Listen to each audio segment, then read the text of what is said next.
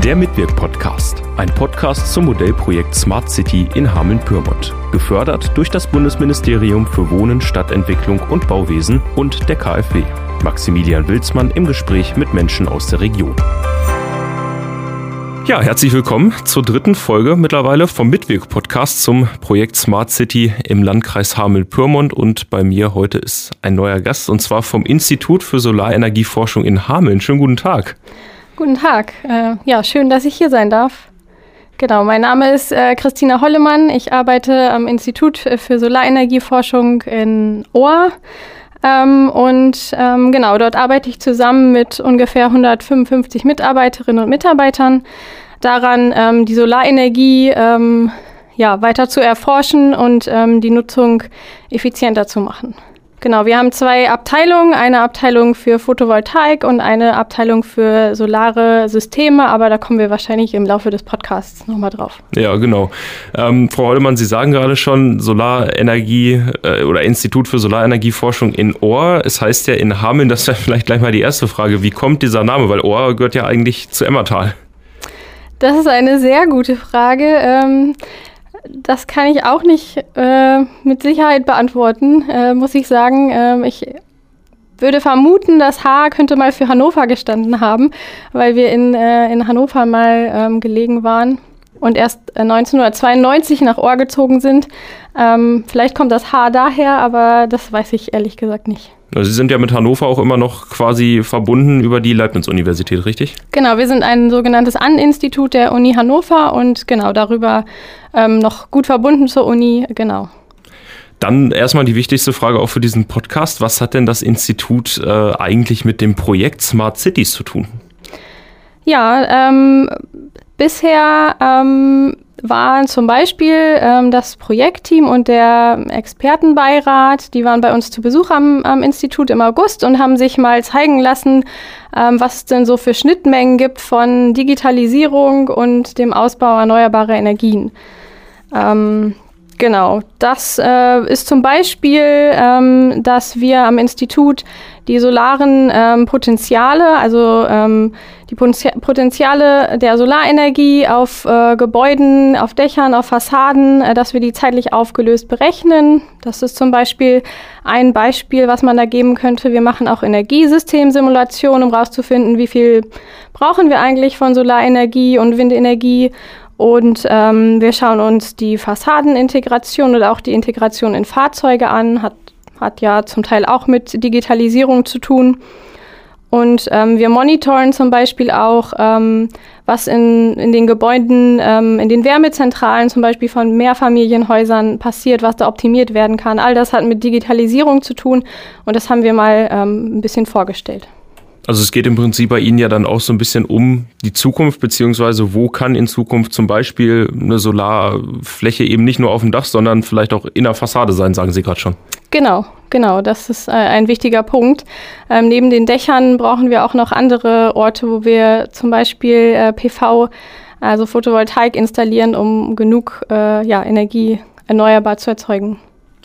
Bei Ihnen geht es ja auch um die Forschung, heißt ja Institut für Solarenergieforschung. Welche Projekte laufen da derzeit beispielsweise am Institut? Ähm, ja, ich kann da nur ein paar Beispiele nennen, das sind nämlich ganz schön viele. Ähm, ich hatte am Anfang schon erwähnt, wir haben eine Abteilung für solare Systeme.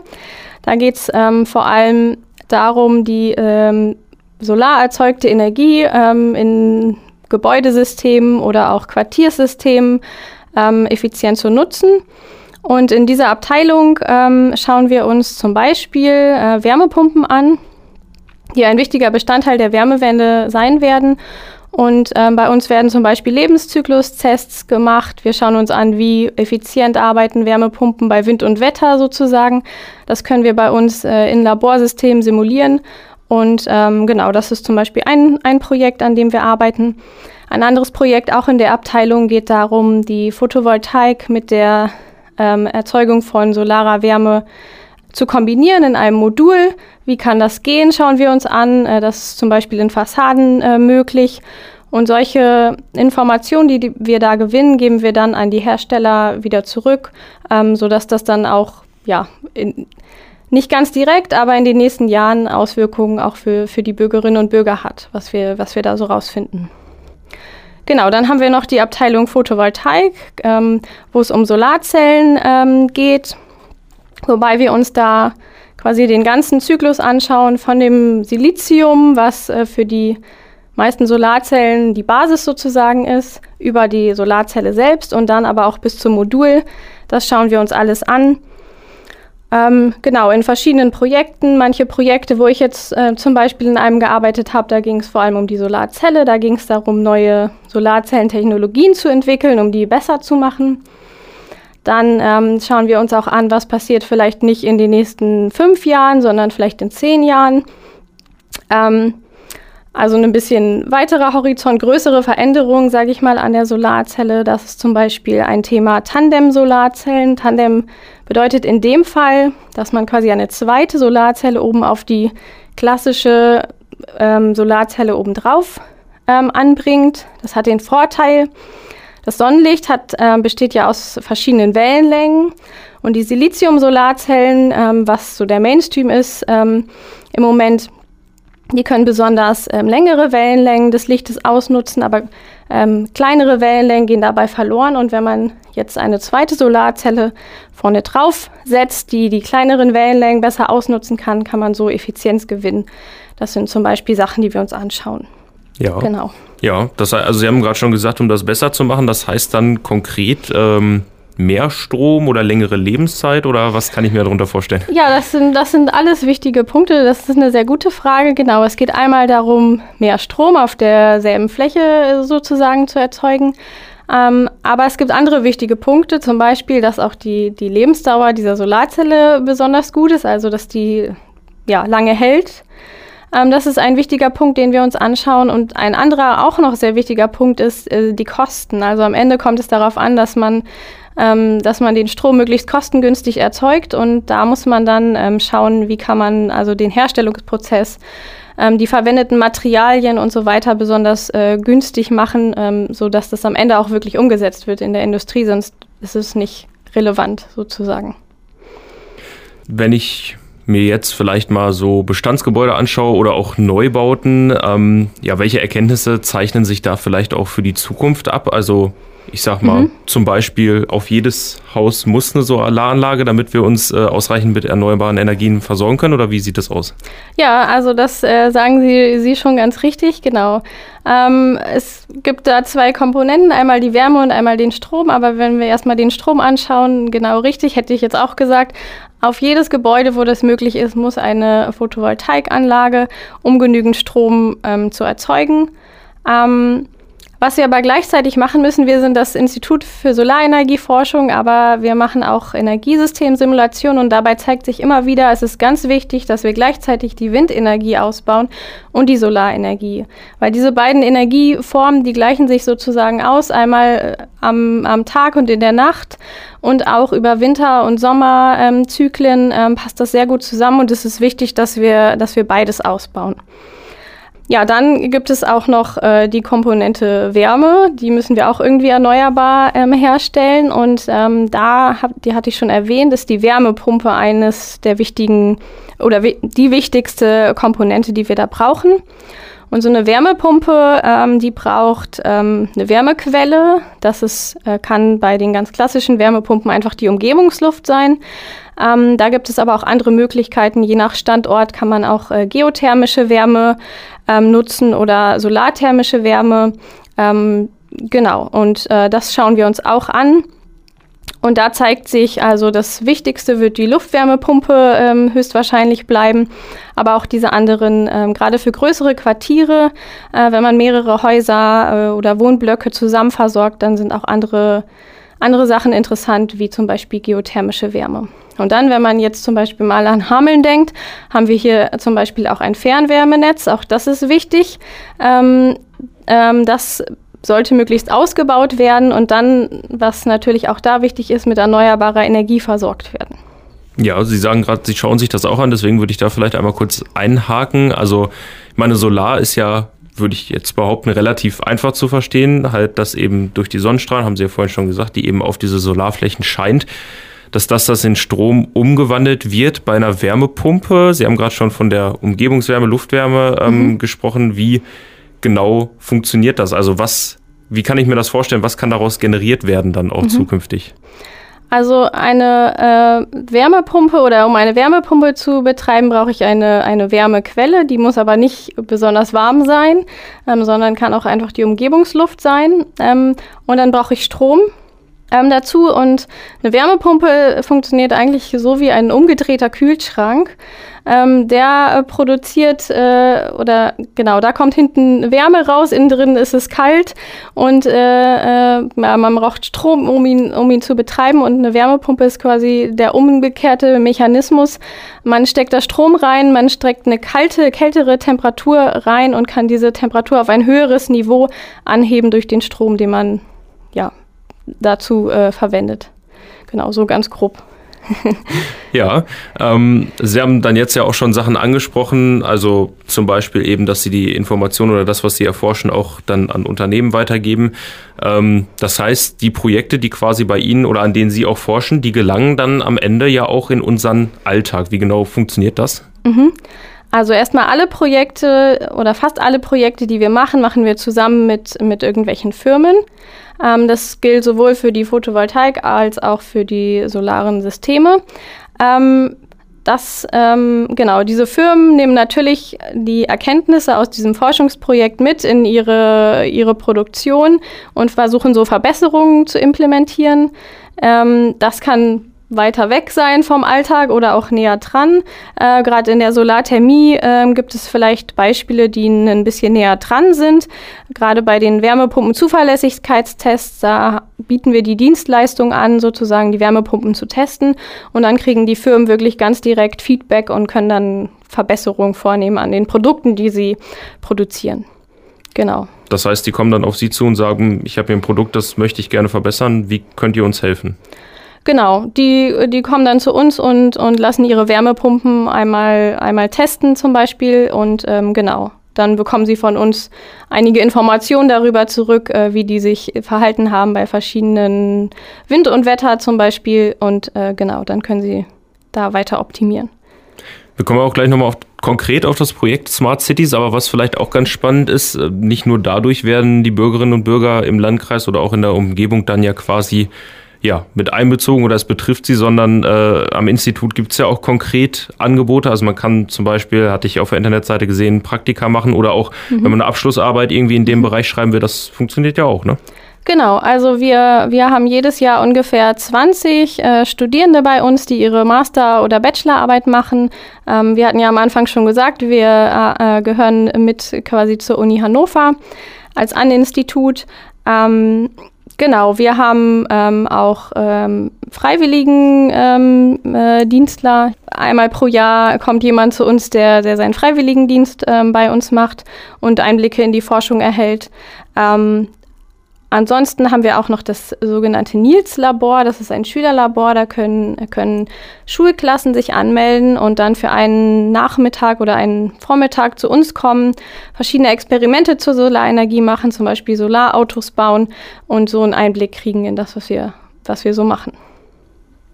Ja, dann kommen wir zum Projekt Smart Cities, beziehungsweise die Frage, wie seid ihr damit bisher auch in Berührung gekommen? Also, du hast am Anfang mhm. gesagt, das war ja auch schon Leute ähm, vom Projektteam quasi bei euch, aber mhm.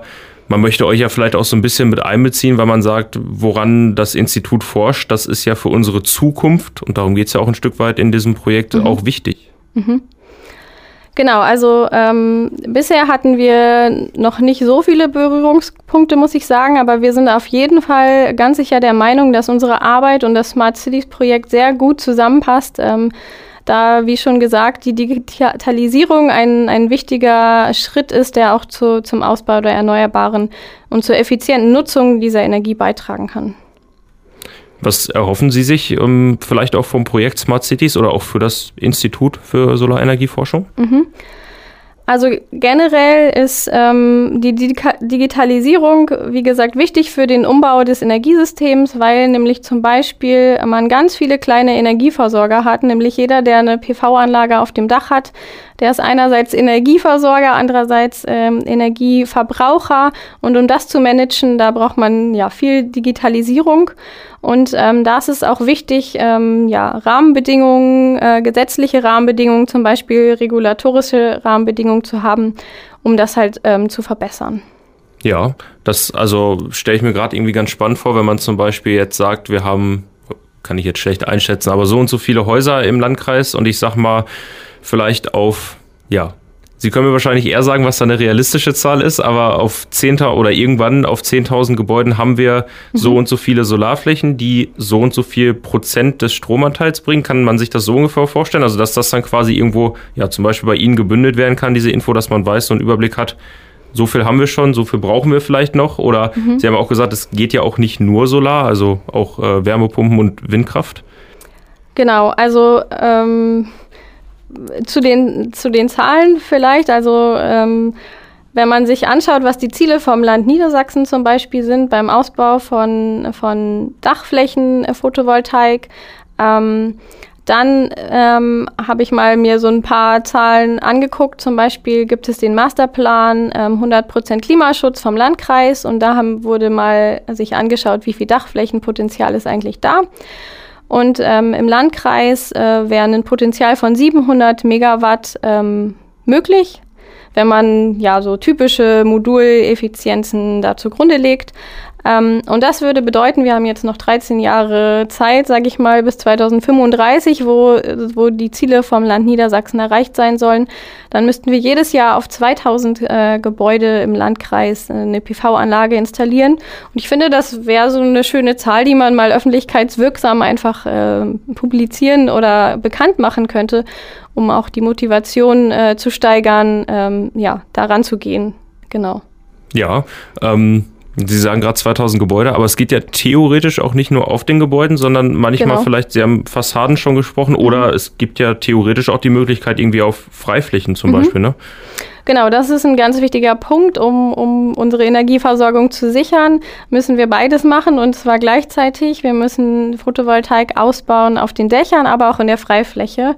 Und ähm, ja, dafür hat äh, gerade das äh, der Koalitionsvertrag äh, in Niedersachsen ähm, und äh, das Landesraumordnungsprogramm die Grundlage gelegt, dass das äh, auch möglich ist.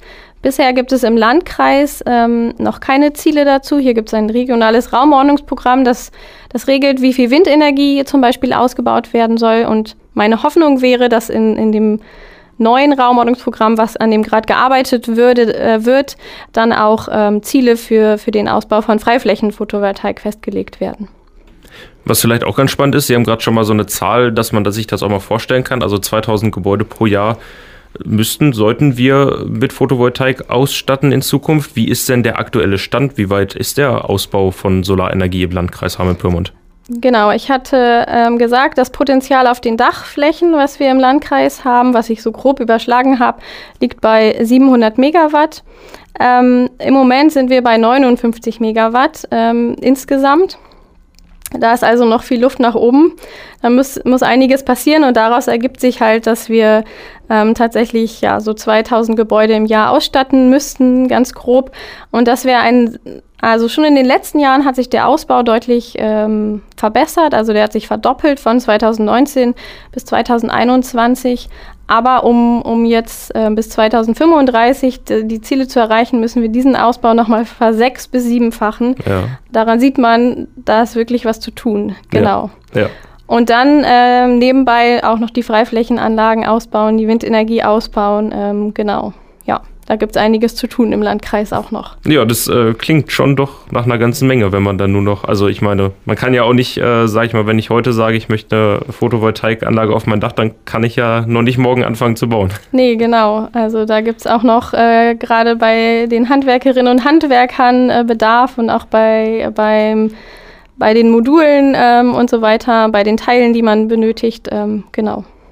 Was, also das ist mit Sicherheit schon ein Punkt, was muss noch getan werden oder was muss getan werden, um dann im Landkreis auch weg von fossilen Energien zu kommen?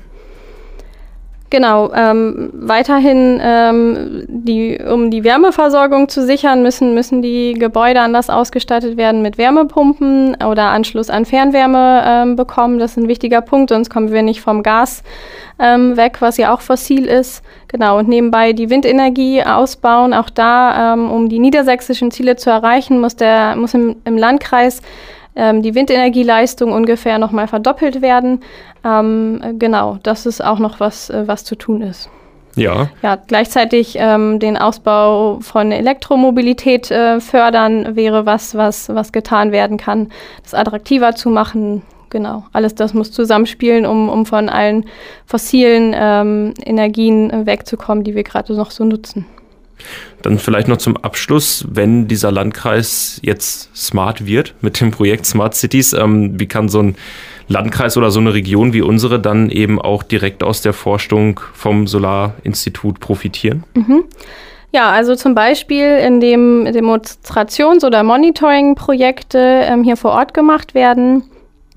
Ein, an einem Projekt hat zum Beispiel mal die Hamelner Wohnungsgenossenschaft teilgenommen von uns. Da geht es darum, ähm, die Wärmezentralen von Mehrfamilienhäusern erstmal ja mit Messtechnik auszustatten ähm, und erstmal rauszufinden, was gibt es da überhaupt ähm, für Effizienzoptimierungspotenziale. Äh, also meistens ist noch nicht alles äh, ganz optimal eingestellt und man kann einfach schon durch ähm, ja, kleinere oder auch größere Veränderungen äh, die Effizienz steigern. Und dazu hat ähm, das Institut ein Analyse- und Messsystem entwickelt, was dann ähm, nachher den, den ähm, Wohnungsgenossenschaften zum Beispiel ermöglicht, das alles im Blick zu behalten und zu reagieren, wenn sie merken, oh, da, da geht gerade ähm, einiges verloren oder da können wir was optimieren. Andere Beispiele ähm, wären zum Beispiel, dass ähm, das Institut auch anbietet, ähm, ja, Konzepte, regenerative Konzepte für, für Energie, erneuerbare Energien für für Neubau und Bestandsquartiere ähm, zu machen. Ähm, da haben ähm, wir zum Beispiel zusammengearbeitet mit der Eco Village in Hannover. Da sollen ähm, ja, ungefähr für 1000 äh, Bewohnerinnen und Bewohner Mehrfamilienhäuser entstehen. Und da ging es zum Beispiel darum zu schauen, ähm, wie die Wärmeversorgung da über Wärmepumpen mit Erdsonden passieren kann. Und da muss man dann zum Beispiel ähm, sich die Gegebenheiten vor Ort anschauen äh, und am Ende zum Beispiel rausfinden, wie viele Bohrlöcher für Erdsonden braucht man denn eigentlich. Die sind nämlich ziemlich teuer, davon möchte man nicht zu viele machen. Ähm, solche Sachen zum Beispiel. Und auch da ähm, bieten wir Dienstleistungen an um, um da ähm, ja, den Wohnungsgenossenschaften oder, oder den Bauherrinnen und Bauherren zu helfen. Gerade für größere Quartiere ähm, ist das sehr interessant. Ja, das klingt schon mal ganz spannend und ich denke, da wird ja dann auch, also kann man das so sagen, vielleicht nicht unbedingt, es geht gerade erst los, aber das wird ja mit Sicherheit auch dann noch mehr, wo Sie beteiligt sind oder Themen, die Sie betreffen, dann auch in Zukunft, wenn erneuerbare Energien immer weiter dann hoffentlich auch ausgebaut werden. Genau, das ist äh, unsere Hoffnung und darauf arbeiten wir hin, äh, genau, dass das immer weiter voranschreitet und, und ja, durch immer mehr Erkenntnisse das auch immer besser funktioniert. Ja, wunderbar. Dann sage ich vielen Dank an Sie, Frau Hollemann, dass Sie ähm, hier im Podcast vorbeigeschaut haben und ja, uns mal so ein bisschen mitgenommen haben, auch ins Institut für Solarenergieforschung. Ja, sehr gerne. Dann wünsche ich Ihnen noch einen schönen Tag und allen, die zugehört haben, natürlich auch. Und ja, wenn Sie Ideen haben, Anregungen für Themen zum Beispiel oder vielleicht auch Fragen, melden Sie sich gerne bei uns oder beim Landkreis Hameln-Pyrmont über das Mitwirkportal. Und dann bis zum nächsten Mal.